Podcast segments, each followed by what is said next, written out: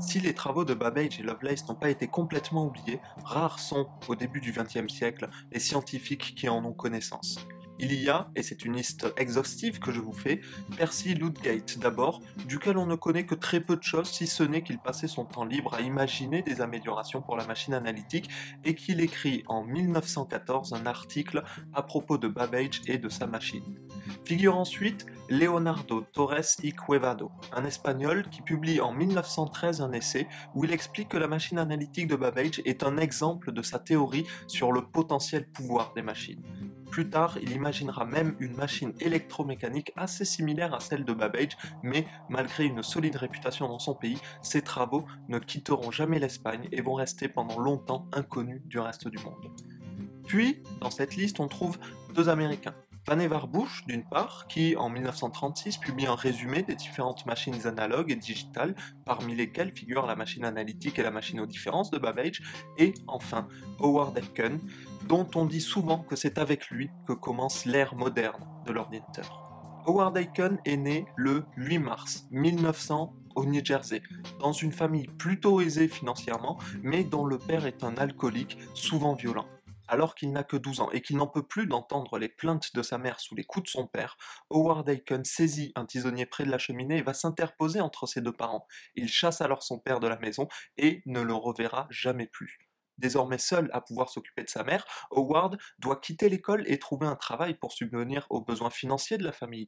12 heures par jour, il installera des téléphones. Il continue tout de même à prendre des cours par correspondance, mais un soir, un de ses anciens professeurs vient le voir chez lui. Le professeur tente de convaincre la mère de Howard de le laisser retourner à l'école puisqu'il a remarqué les dons exceptionnels du jeune homme pour les mathématiques. Seulement, abandonner son travail pour retourner à l'école n'est tout simplement pas une option pour Howard. C'est alors que son ancien professeur va lui trouver un nouveau travail moins contraignant, seulement 8 heures par jour, et c'est un travail de nuit. Howard peut enfin retourner étudier. À 23 ans, il obtient un diplôme d'ingénieur en électricité de l'université du Wisconsin il est également promu chef électricien à la Madison Gas and Electric Company, qu'il va quitter en 1927 pour devenir ingénieur général chez Westinghouse Electrical and Manufacturing Company. Quelques années plus tard, il change encore de société pour devenir manager chez la Line Material Company. Seulement, le travail de manager ne lui convient pas. Il décide alors de reprendre les études et, après avoir essayé l'université de Chicago, il finira par s'inscrire à l'université d'Harvard. Il a 32 ans. En 6 ans, il obtient son diplôme, termine une thèse en physique et il a une idée. Au cours de sa thèse, qui porte sur la physique des tubes à vide, il a dû résoudre quantité d'équations différentielles non linéaires. C'est un travail long et très pénible et Aiken aurait bien aimé qu'il existe une machine qui puisse faire automatiquement ce genre de calcul. C'est en parlant au directeur du département de physique qu'il découvre qu'il y a, dans un des greniers de Harvard, les rouages d'une vieille machine qui pourrait bien correspondre à ce qu'il cherche. Howard Aiken se retrouve alors nez à nez avec un des prototypes de la machine analytique de Charles Babbage, un prototype que son fils Henry Babbage avait construit et envoyé à Harvard à des fins promotionnelles. Aiken trouve beaucoup d'intérêt pour la machine analytique et il commence même à imaginer sa propre machine à calculer universelle. Rapidement, il réalise que la construction d'un tel engin va coûter de l'argent, beaucoup d'argent. Pour mener son projet à bien, il va donc falloir qu'il s'associe avec un industriel qui pourra fournir à la fois le financement, mais aussi le matériel et la main-d'œuvre. D'autant plus que son idée n'est pas vraiment soutenue au sein de l'université d'Harvard, où il occupe désormais un poste de professeur assistant. Il faut dire qu'à l'époque, avoir l'esprit pratique est quasiment une insulte au cœur du milieu universitaire, et il est assez clair aux yeux des autres professeurs que le projet d'Aiken, la machine qu'il prévoit de construire, est bien plus pratique qu'académique. Une commission du corps enseignant de l'université ira même jusqu'à dire il conviendrait de lui, on parle d'Aiken, il conviendrait de lui faire comprendre très clairement que pareille activité n'augmenterait pas ses chances d'être promu au titre de professeur. Ne pouvant visiblement pas compter sur le support de l'université, Aiken se tourne donc vers les industriels et montre ses premiers plans à George Chase, l'ingénieur en chef des entreprises Monroe, le 22 avril 1937. À cette époque, Monroe, l'entreprise Monroe, est le plus grand constructeur de machines à calculer mécaniques, qui, comparé à l'époque de Pascal, de Leibniz et même de Babbage, ne sont plus de simples objets de curiosité scientifique, mais des machines efficaces et largement utilisées. On compte même aux États-Unis des sociétés qui vendent de la puissance de calcul et dont les employés tapent toute la journée sur leur machine à calculer Monroe les opérations de leurs clients avant de leur transmettre les résultats. Chez Monroe, George Chase, l'ingénieur à qui Aiken a montré ses plans, est extrêmement motivé par le projet, ce qui n'est cependant pas le cas de ses patrons. Les dirigeants de chez Monroe vont refuser la proposition d'Aiken, qui va alors se tourner, via l'intermédiaire de George Chase et de Theodore Brown, un professeur de Harvard, il va se tourner vers Thomas J. Watson, le président d'IBM. Il faut dire qu'en 1930, IBM n'est pas encore le géant de l'informatique que l'on connaît aujourd'hui. À cette époque, IBM vend des tabulatrices. C'est une entreprise de mécanographie, une technologie inventée trois décennies plus tôt par Hermann Hollerith. Depuis 1790, donc on est 200 ans avant à peu près, depuis 1790, l'État américain avait décidé d'organiser tous les 10 ans un recensement général de la population. On parcourait le pays afin de recueillir au cœur des foyers américains toutes les informations nécessaires, et ensuite d'autres employés du bureau du recensement s'occupaient de calculer les différents nombres, les différentes statistiques. Si on voulait connaître le nombre d'hommes ou de femmes, d'ouvriers agricoles ou le nombre moyen d'enfants par famille, on demandait aux employés de passer à travers toutes les fiches d'informations récoltées, et dès qu'on lisait une information qui correspondait, l'employé notait une petite, barre sur euh, une seconde feuille. Ces barres étaient organisées en petites boîtes de 5 barres, et les boîtes elles-mêmes étaient organisées en carrés, et ainsi de suite, afin de faciliter le comptage final. Depuis 1790, le système n'a pas changé. Pour l'instant, il fonctionne relativement bien, même s'il faut dire qu'il est assez lent, coûte cher et n'est pas totalement fiable. Mais en 1880, alors que Hermann Hollerith fête ses 20 ans et vient tout juste d'être recruté par le Bureau du recensement, la population américaine, par rapport à 1790, a décuplé. Elle a été multipliée par 10. Cette année-là, le recensement, avec son système de comptage vieillissant, prendra 8 ans pour être complété. Avec l'augmentation constante du nombre de citoyens américains, les dirigeants du bureau du recensement commencent à être inquiets. Puisque le recensement est prévu tous les 10 ans et que le dernier en a pris 8, est-ce que le bureau sera capable de continuer à tenir les délais la prochaine fois? Alors, en 1888, l'Office du recensement va organiser un concours en interne afin de moderniser son système et on demande à tous les employés d'imaginer des solutions afin d'améliorer l'efficacité des procédures de comptage. Trois candidats vont se présenter. William Hunt, Charles Pitkin et Hermann Hollerith, qui a probablement lui un peu d'avance sur ses concurrents puisqu'il réfléchit déjà à ce problème depuis plusieurs années en 1881 déjà, soit sept ans avant le concours organisé par le Bureau du recensement, Hermann Hollerith abordait déjà cette question avec un de ses amis, le docteur John Billings. Ensemble, ils avaient évoqué la possibilité d'une machine à qui on donnerait toutes les informations que l'on avait recueillies sur une personne et qui pourrait ensuite faire automatiquement tout le travail statistique nécessaire. Dès l'année suivante, Hollerith avait commencé à travailler sur un prototype de la machine, mais les premières versions ne seront pas totalement satisfaisantes. Le principal problème auquel fait face Hollerith, c'est qu'il utilise une bande de papier afin de communiquer à la machine les différentes informations. L'inconvénient de cette méthode, c'est qu'il est impossible d'isoler une information en particulier. Pour retrouver une information unique, il faut nécessairement parcourir encore une fois l'intégralité de la bande, ce qui ralentit énormément la vitesse de la machine c'est à la faveur d'un voyage en train qu'Hollerith va trouver la solution de ce problème. Il se rappelle. J'avais un billet avec ce que je pense est appelé un poinçon photographique. Le conducteur a poinçonné une description de l'individu. Les cheveux clairs, les yeux noirs, le grand nez, etc. Vous voyez, je n'ai fait qu'un poinçon photographique pour chaque personne.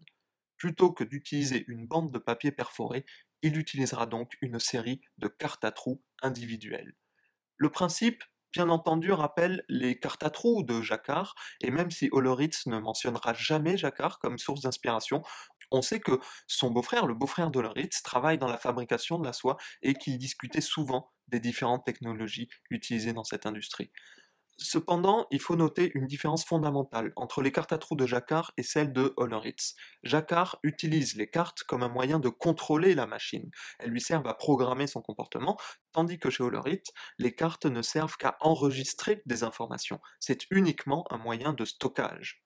Ayant réglé donc son dernier problème, la machine d'Hollerith est enfin fonctionnelle.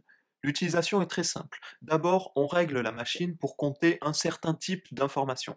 Ensuite, il suffit de glisser la carte perforée dans le lecteur et d'abaisser le clapet. Si la carte est trouée au bon endroit par rapport à la configuration de la machine, cela permet à une petite tige en métal de passer au travers de la carte et de compléter le circuit électrique qui va alors incrémenter le compteur de la machine, c'est-à-dire ajouter 1 au compte déjà présent.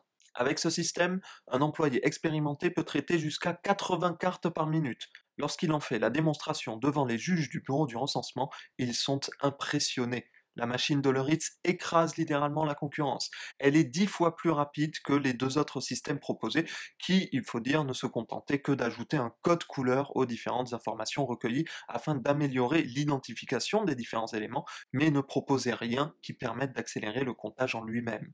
Oloritz remporte donc haut la main le concours du bureau du recensement qui va lui commander 56 machines pour le recensement prévu de 1890. Grâce aux machines d'Oloritz, que l'on appelle des tabulatrices, le recensement de 1890 sera complété en moins de 3 ans. Et si c'est un gain énorme pour le bureau, cela va devenir un problème pour Oloritz, car que va-t-il bien pouvoir faire de ces 56 tabulatrices en attendant le prochain recensement prévu pour 1900 pendant les trois ans qui suivent, afin de continuer à utiliser ces machines en attendant le recensement de 1900, Hermann Holleritz va créer sa société et en profite pour modifier la machine afin de l'adapter pour résoudre des problèmes de comptabilité. Il peut désormais compter de nouveaux clients, des entreprises privées, mais aussi plusieurs gouvernements qui veulent utiliser ces tabulatrices pour leur propre recensement, l'Autriche, la Russie, le Canada et la France. Doit donc étendre son entreprise afin de répondre à la demande toujours plus importante de ses tabulatrices, seulement il n'a pas assez de capital. Car plutôt que de vendre directement ses machines, il préfère les louer. De cette façon, il s'assure un revenu constant et prévisible, mais en contrepartie dispose de peu de liquidités. En 1911, donc, la Tabulating Machinery Company, la société de Loritz, va fusionner avec la CSC et la ITRC pour devenir IBM, la première société de ce qu'on appelle désormais la mécanographie et qui, sous la direction de Thomas J. Watson, va rapidement devenir un véritable colosse commercial.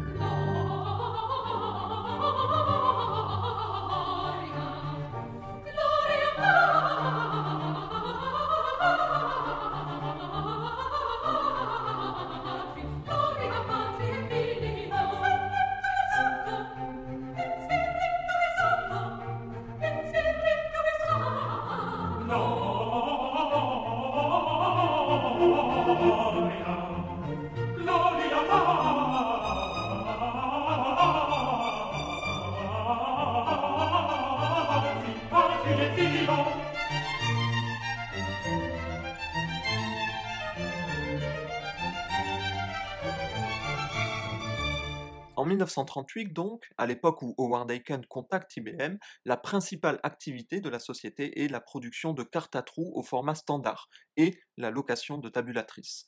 Face au projet que leur propose Aiken, les dirigeants d'IBM ne sont d'abord pas convaincus. Cela ne ressemble à rien à ce qu'ils ont l'habitude de faire. Mais face à l'enthousiasme de leur ingénieur en chef, M. Bryce, ils vont finalement accepter la proposition, même s'ils ne partagent pas totalement la vision d'Aiken. Pour eux, il s'agit d'un projet unique, la machine sera la contribution d'IBM à la science et une bonne publicité. Alors que pour Aiken, ça ne doit être que la première d'une longue série de machines, un premier pas vers des machines toujours plus puissantes et versatiles. Ce que Aiken ne sait pas, c'est qu'au même moment, George Stibitz tente lui aussi de construire une machine à calculer électromécanique au sein des laboratoires Bell, le plus grand centre de recherche des États-Unis. Depuis qu'il est enfant, Stibitz adore expérimenter avec des gadgets électroniques, une passion qui va parfois mener ses parents au bord de la crise de nerfs, comme la fois où, alors qu'il n'a que 8 ans, il avait manqué de mettre le feu à la maison en surchargeant les circuits d'un moteur électrique avec lequel il s'amusait. En grandissant, Stibitz avait fait de l'expérimentation son métier, Après avoir obtenu son diplôme de mathématiques en 1930, il était immédiatement allé travailler chez les laboratoires Bell, un centre de recherche financé par la plus grosse compagnie de téléphonie de l'époque, la Bell Telephone Company. Là-bas, la mission de Stibitz n'est pas simple.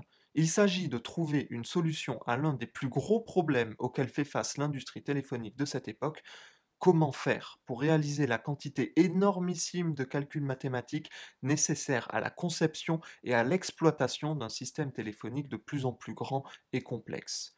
En 1937, Stibitz cherche à vérifier une de ses idées. Peut-il utiliser les relais électromagnétiques qui sont couramment utilisés dans des systèmes de téléphonie?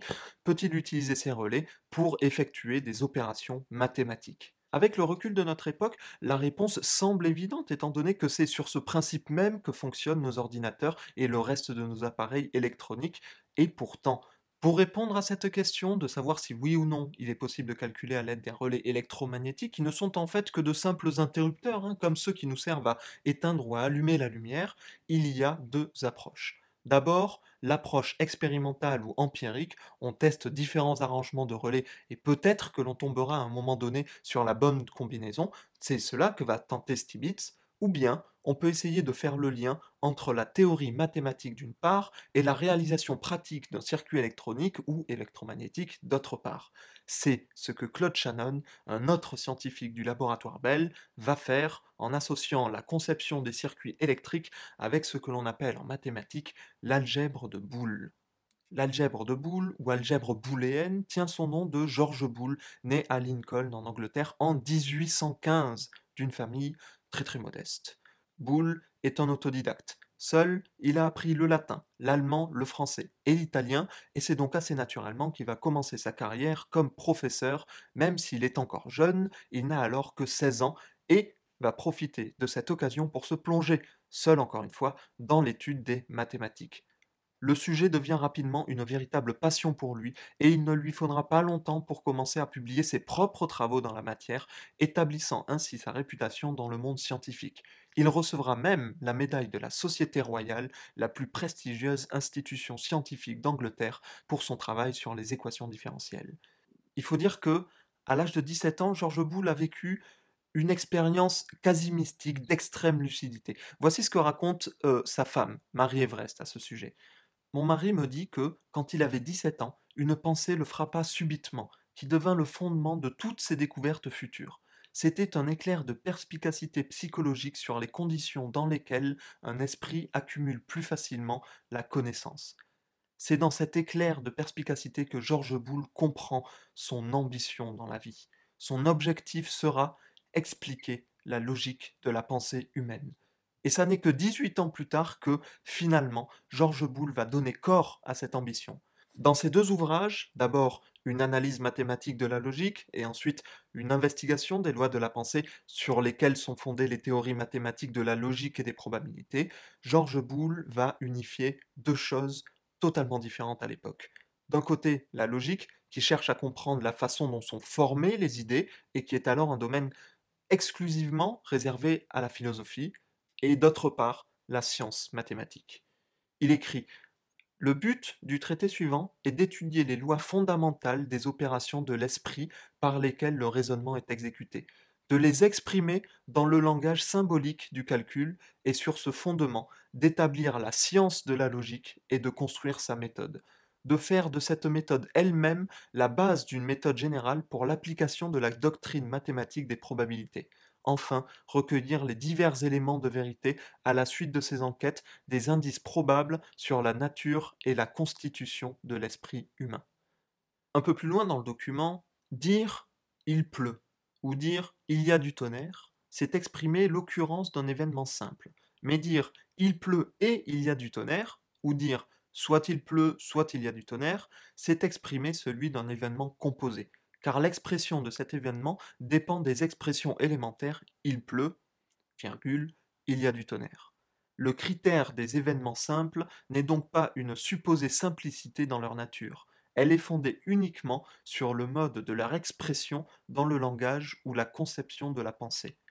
L'algèbre de Boole permet donc de formuler des relations entre des pensées sous une forme mathématique. Si on assigne, comme en mathématiques, symbole ou une variable a une idée élémentaire. Par exemple, x pourrait représenter tous les cochons roses et y pourrait représenter tous les cochons gros. On pourrait ensuite exprimer les pensées plus complexes comme tous les cochons roses et gros comme x plus y ou tous les cochons roses ou gros comme x.y. L'intérêt de cette expression, de cette algèbre, c'est qu'elle permet de manipuler les idées comme des équations. Si on ajoute le symbole z comme étant tous les cochons de France, on peut dire que l'idée représentée par z x plus y est la même que celle représentée par z.x plus z.y. C'est-à-dire désigner tous les cochons de France qui sont soit roses, soit gros, revient à la même chose que de désigner tous les cochons de France qui sont roses ou tous les cochons de France qui sont gros. L'algèbre de Boole donne donc un cadre formel sur la manière de manipuler des idées complexes à partir d'idées plus simples. C'est le fondement des règles de la logique mathématique moderne. Et c'est aussi le prolongement d'une idée de Leibniz, dont on a déjà évoqué le nom précédemment dans cet exposé. En son temps, Leibniz avait imaginé un langage formel des idées.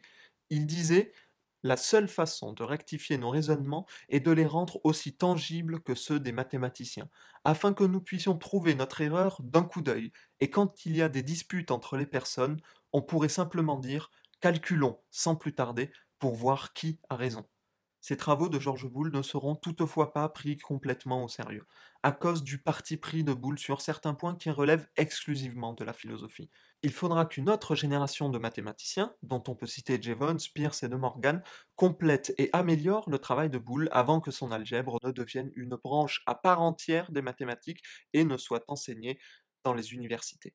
Et c'est justement parce qu'il a appris l'algèbre de Boole au cours de ses études à l'université que Claude Shannon, presque 100 ans plus tard, va pouvoir faire le rapprochement entre cette algèbre et les circuits électroniques et électromagnétiques. Alors qu'il préparait sa thèse de master, Shannon avait accepté de travailler à mi-temps au MIT comme assistant sur l'analyseur différentiel de Vannevar Bush.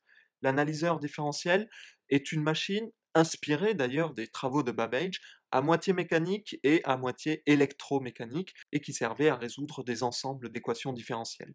Afin de se servir correctement de la machine, Shannon devait d'abord la comprendre, l'étudier, et Bush, le concepteur de la machine, lui avait alors conseillé de commencer par étudier le fonctionnement des circuits de relais de la machine. Claude Shannon va alors découvrir dans la machine des circuits électromagnétiques terriblement complexes. Ça n'est pas que la machine en elle-même soit terriblement complexe, c'est surtout parce que, à l'époque, on n'a pas de meilleure procédure, de meilleure solution pour la conception d'un circuit de relais ou d'un circuit électronique que le tâtonnement. On essaye une certaine configuration de relais entre eux, et puis si ça ne fonctionne pas, on essaie une autre configuration. Et c'est à ce moment-là que Shannon va remarquer quelque chose, une similitude entre la façon dont on arrange les relais entre eux et la façon dont on arrange les différentes idées dans l'algèbre de Boole. Mais la similitude va encore plus loin. Dans l'algèbre de Boole, les variables, c'est-à-dire les idées de base, ne peuvent prendre que deux valeurs, deux états, exactement comme un relais électromagnétique qui peut soit être ouvert, soit être fermé, c'est-à-dire deux états. En s'inspirant donc de l'algèbre de Boole, Shannon va commencer à construire des circuits à base de relais, et la technique fonctionne tellement bien qu'il décide d'en faire le sujet de sa thèse, qui va d'ailleurs rapidement devenir une des thèses les plus importantes de l'histoire, une analyse symbolique de la théorie des relais de commutation. À propos de cette thèse, Howard Garner, professeur à Harvard, va dire peut-être la plus importante et aussi la plus célèbre thèse de maîtrise du siècle. H. H. Goldstein, historien de l'informatique, commente également une des thèses de maîtrise les plus importantes jamais écrites, un point de repère en ce qu'elle a contribué à changer la conception de circuits numériques d'un art à une science. Si la thèse de Shannon est si importante, c'est parce qu'elle prouve formellement que l'on peut se servir de l'algèbre de Boole pour concevoir les circuits électroniques les plus simples possibles, et donc éviter tout gaspillage, mais elle prouve également que les circuits électroniques peuvent être utilisés pour résoudre des problèmes de l'algèbre de Boole, et donc des opérations et des calculs mathématiques.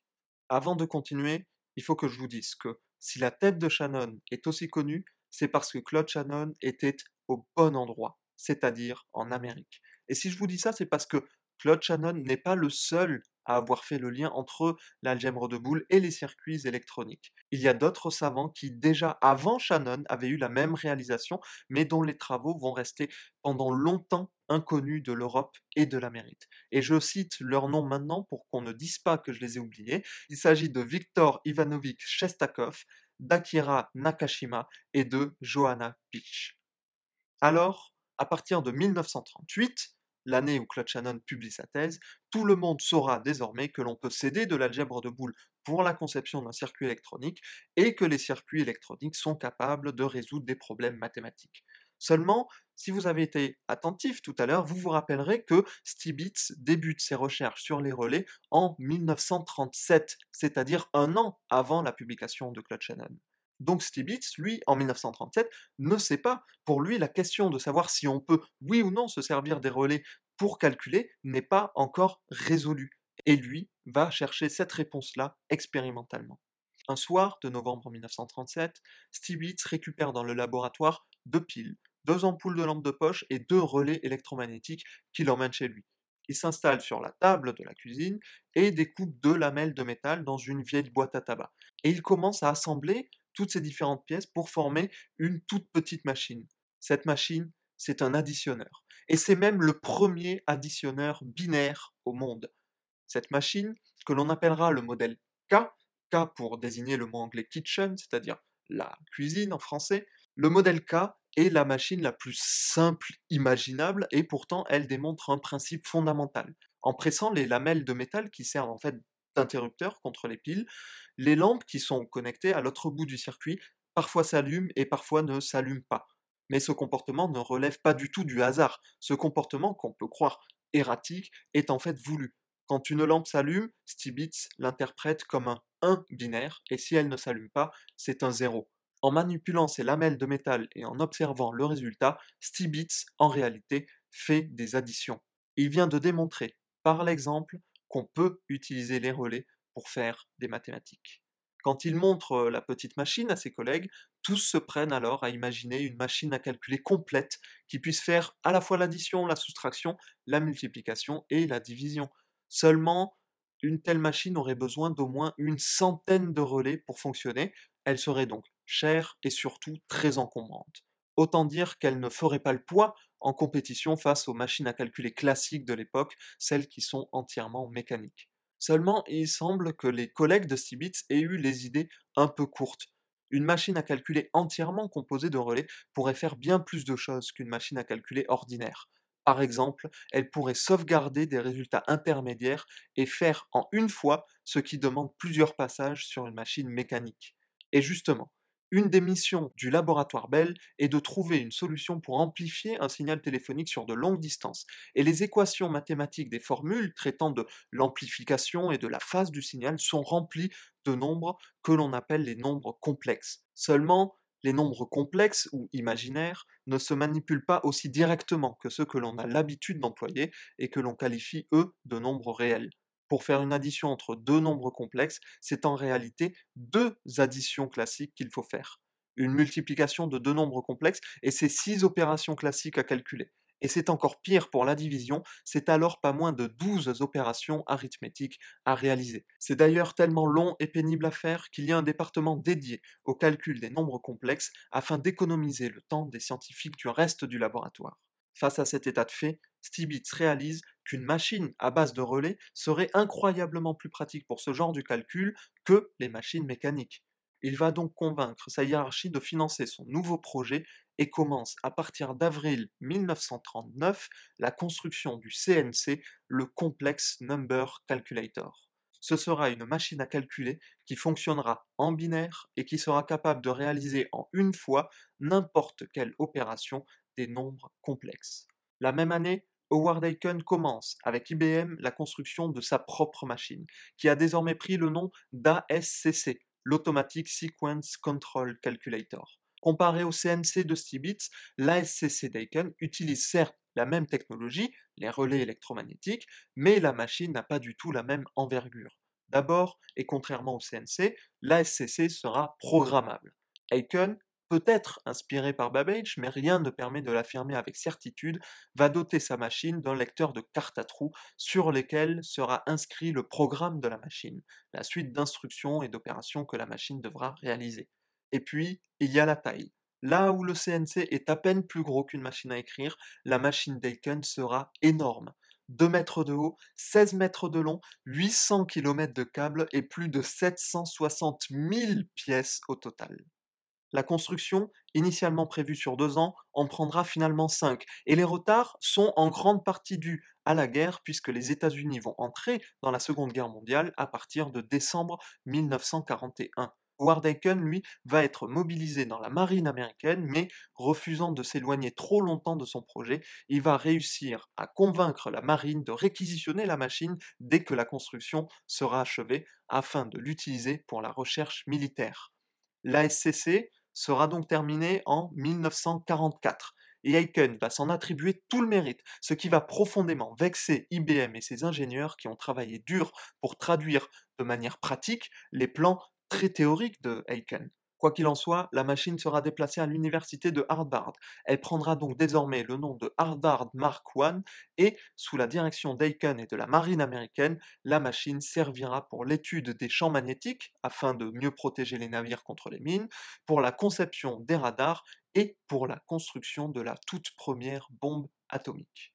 Une caractéristique du Mark I, écrit Bernard Cohen dans son livre à propos de Ward Aiken, rappelé par quiconque a jamais été témoin de son fonctionnement, était le bourdonnement constant ou le bruit de ronflement des arbres de transmission principaux.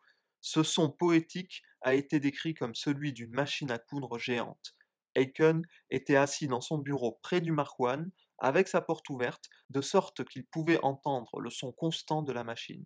Je me souviens bien d'avoir été avec lui une fois quand il a détecté une variation dans le son. Il a sauté hors de son siège, a couru à l'interrupteur principal et a stoppé l'opération jusqu'à ce que l'erreur puisse être localisée et corrigée. C'est d'ailleurs à la même époque, sur le Mark I, que va être inventé le terme de bug, qui se traduit littéralement de l'anglais vers le français en insecte, mais qui en informatique désigne une erreur. C'est Grace Hopper, une des programmeuses qui travaillait sur le Mark I, qui avait écrit dans son carnet de bord debugged parce qu'elle avait retiré un insecte qui s'était coincé dans le lecteur de carte à trous de la machine et qui l'empêchait de fonctionner. Debugged, en français, littéralement, ça veut dire retirer un insecte. Mais aujourd'hui, en informatique, en français comme en anglais, debugged, ça veut dire résoudre un problème. Avec le Harvard Mark I, Howard Aiken annonce donc l'ère de l'informatique, l'ère des machines à calculer programmables, et pourtant, le Mark I n'aura pas beaucoup d'influence sur la prochaine génération de machines. Même si elle est innovante en termes de programmation, cela ne suffit pas à compenser son principal défaut, sa technologie. Le Mark I est en effet une machine à base de relais, elle est électromagnétique. Howard Aiken, lui, n'a pas de préférence pour la technologie employée sur sa machine. Il se souciait beaucoup plus de la théorie que de la pratique. Et c'est parce que IBM avait l'habitude d'utiliser des relais électromagnétiques que la machine d'Aiken avait utilisé, elle aussi, ces relais électromagnétiques. Comme il le dit, si Monroe avait décidé de payer la facture, la machine aurait été faite de pièces mécaniques. Si RCA avait été intéressée, elle aurait pu être électronique et elle a été faite de pièces de la tabulatrice parce que IBM était prêt à payer la facture. Seulement, un relais électromagnétique qui, je le rappelle, agit comme un interrupteur, peut s'ouvrir et se fermer environ 20 fois par seconde.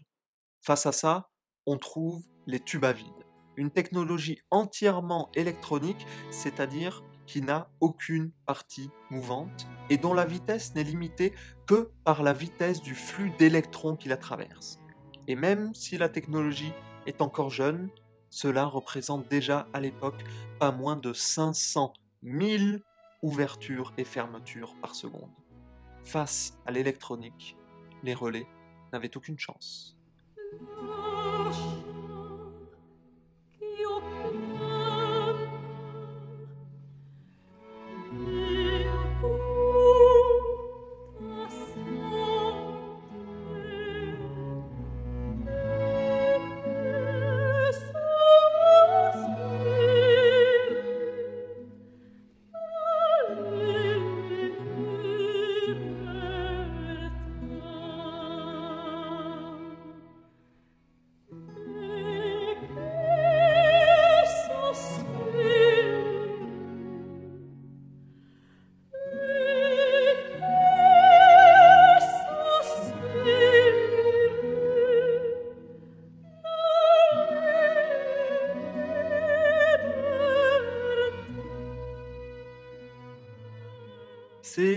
Milieu des États-Unis, en Iowa, un État alors presque entièrement dédié à la culture du maïs, que va naître le premier calculateur électronique. Il sera construit entre 1939 et 1941. Et si les dates semblent correspondre presque exactement avec les projets de Stibitz ou Daikon, il ne s'agit pas simplement d'une coïncidence. Tout, à cette époque, favorise l'émergence de nouveaux moyens pour calculer. De la technologie électromécanique et électronique qui sont devenues suffisamment matures pour commencer à remplacer les machines purement mécaniques, aux institutions de recherche, publiques ou privées, qui permettent le financement de ce genre de projet. Mais il faut que je souligne un point qui est important et que je veux que vous gardiez à l'esprit. Les trois projets, le CNC de Stibitz, l'ASCC d'Aiken et le calculateur électronique inventé par John Atanasoff, sont tout à fait indépendants. Les trois scientifiques et leurs équipes travaillent de façon totalement indépendante et pour cause, aucun n'est au courant des travaux des deux autres. Et si l'on a, dans un laps de temps très court, trois projets qui se ressemblent, ça n'est dû qu'au contexte favorable de l'époque.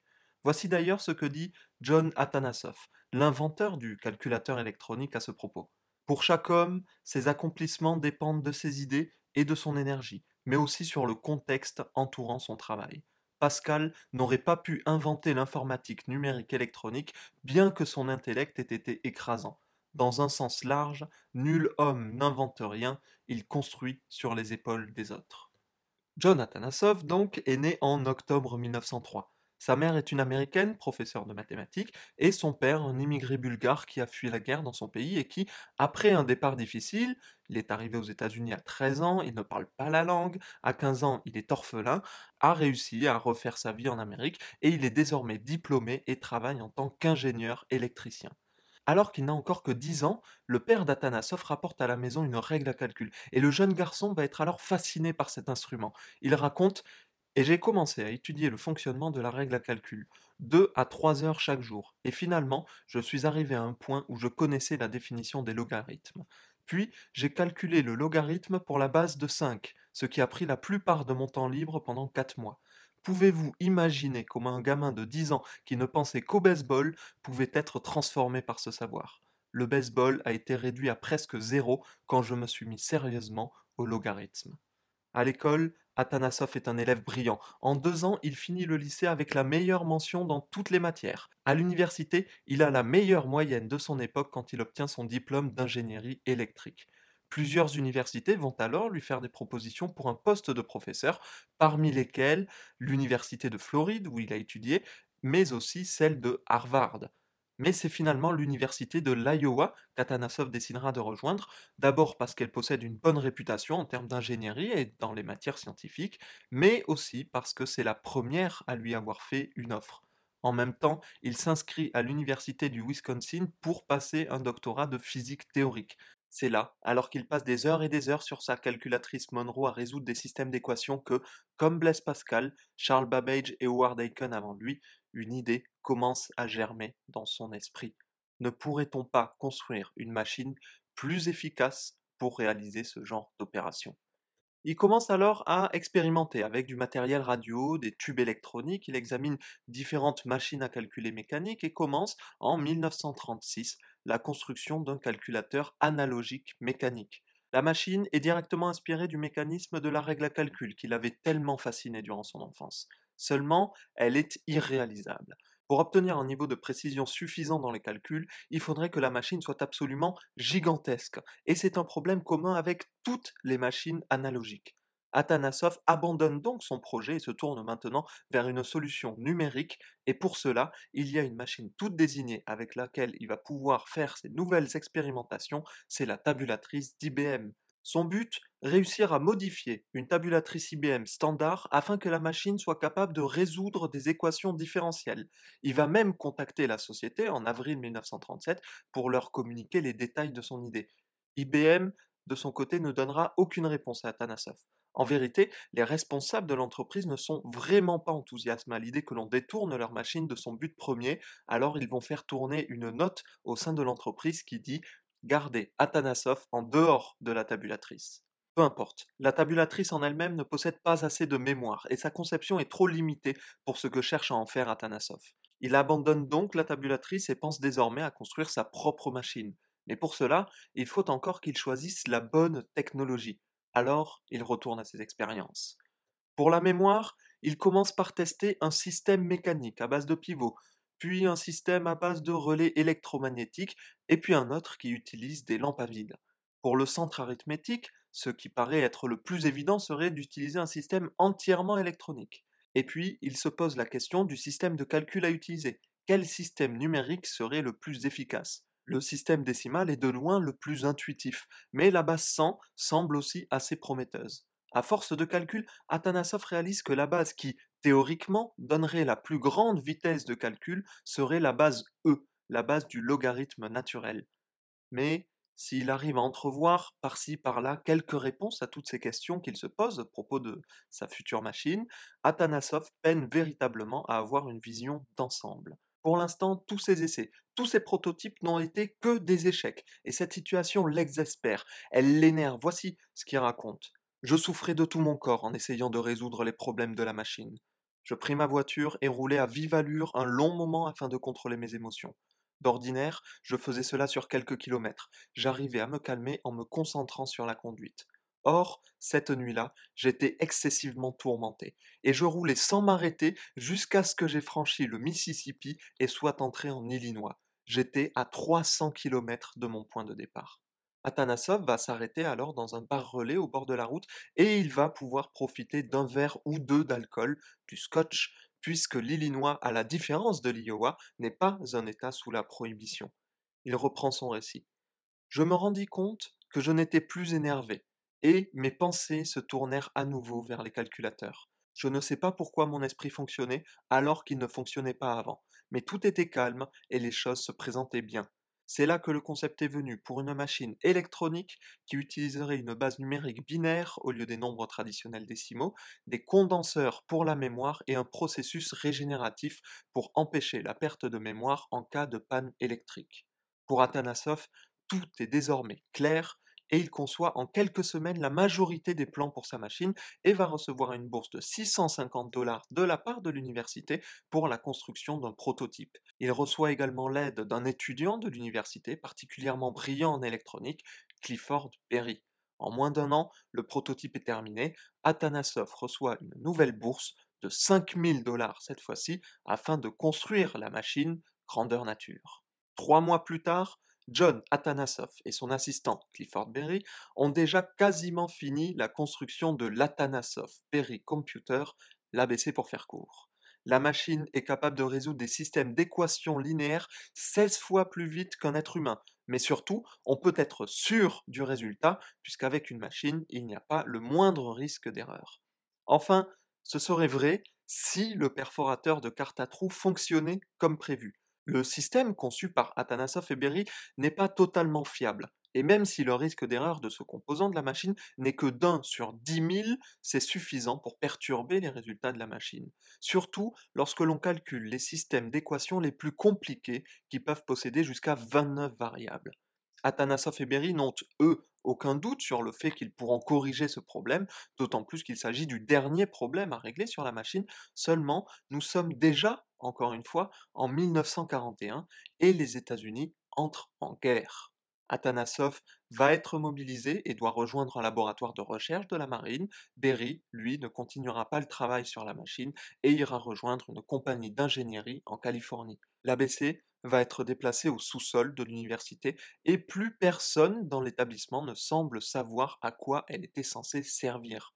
Après la guerre, quand Atanasoff reviendra à l'université, il aura la mauvaise surprise de découvrir qu'il ne reste plus que quelques pièces de sa machine, les autres ayant été mises au rebut pour faire de la place.